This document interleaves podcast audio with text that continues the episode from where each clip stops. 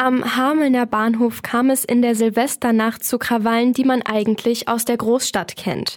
Mehrere Videos in den sozialen Medien zeigen einen Mob jubelnder Jugendlicher, in dem einer von ihnen versucht, die Frontscheibe eines Polizeiautos mit einem Schlagstock zu zerstören und ein weiterer Jugendlicher steigt auf ein Polizeiauto und feuert um sich. Das Ergebnis in einer ersten Info von der Polizei erheblicher Sachschaden sowie ein verletzter Polizist mit einem Knalltrauma. Die Polizei konnte einige Täter festnehmen und was bleibt, wie konnte das passieren und was folgt daraus? Darüber spricht mein Kollege Anton Postnack-Sommer mit dem Inspektionsleiter der Polizeiinspektion Hameln-Pyrmont-Holzminden, Matthias Kinzel.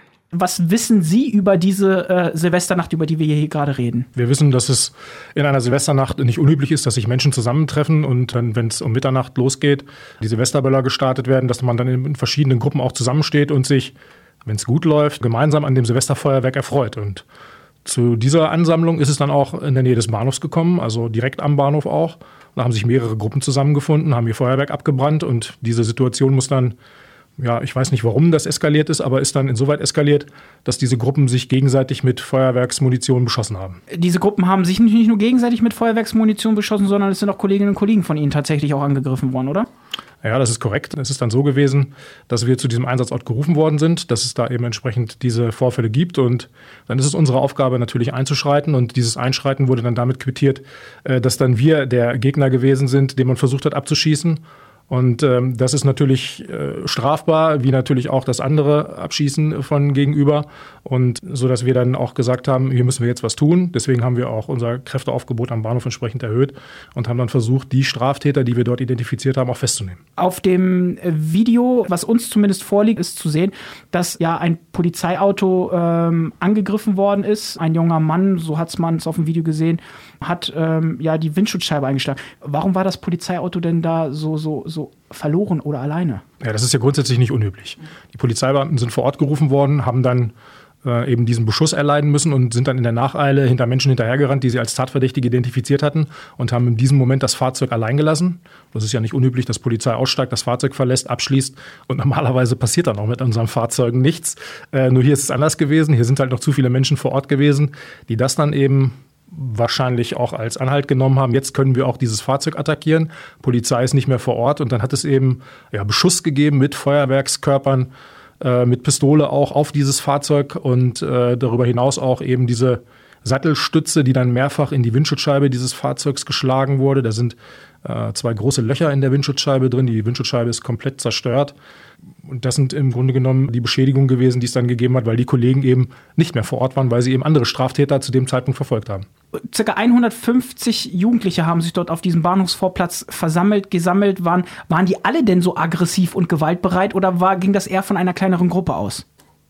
Ja, das kann man nicht sagen, dass alle gewaltbereit gewesen sind, sondern es sind einige wenige gewesen und aus dieser einige wenige, die sich dann immer wieder aus dem Schutz einer Menschenmenge heraus dann immer wieder hervorgetraut haben. Also es sind nicht 150 Menschen gewesen, die dort gewalttätig gewesen sind, aber es ist schon eine große Menge gewesen, die auch diesen gewaltbereiten Straftätern Schutz gewährt hat. In einer anderen Szenerie ist zu sehen, wie ein Jugendlicher aufs Polizeiauto äh, steigt und dann ähm, so ein bisschen Wild West spielt, John Wayne-Manier und knallt da um sich herum. Haben Sie Erkenntnisse, was war das für eine, war das am Ende eine echte Waffe oder was eine Schreckschusspistole? Kann man das in irgendeiner Form nochmal nachverfolgen? Ja, das kann man also jetzt zum gegenwärtigen Zeitpunkt der Ermittlung noch nicht sagen.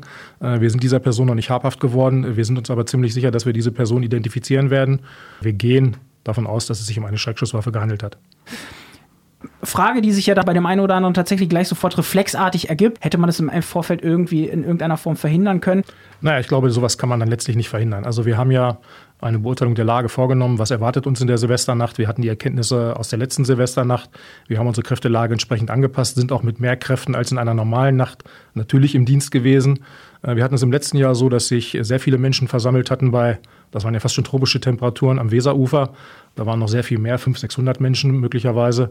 Äh, und wir haben gedacht, dass wir mit dem Kräfteansatz, den wir jetzt haben, aktuell damit sehr gut klarkommen. Und wir äh, mussten dann allerdings feststellen, dass das Gewaltpotenzial in dieser Nacht dann doch noch ungleich höher gewesen ist, als es im letzten Jahr gewesen ist. Und dass sich dann der Bahnhof eben als der Hotspot herauskristallisiert hat.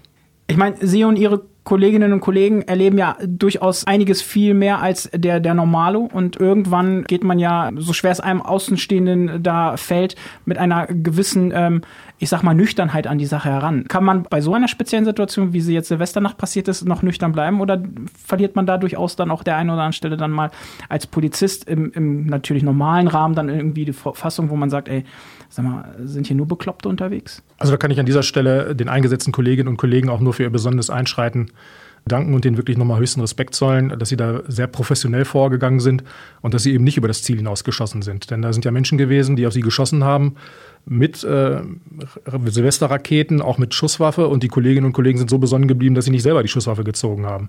Und von daher äh, muss ich sagen, das nimmt auch, ich sag mal, Kollegen mit, die schon länger im Dienst sind, aber sie haben sehr, sehr gut reagiert und äh, super gehandelt.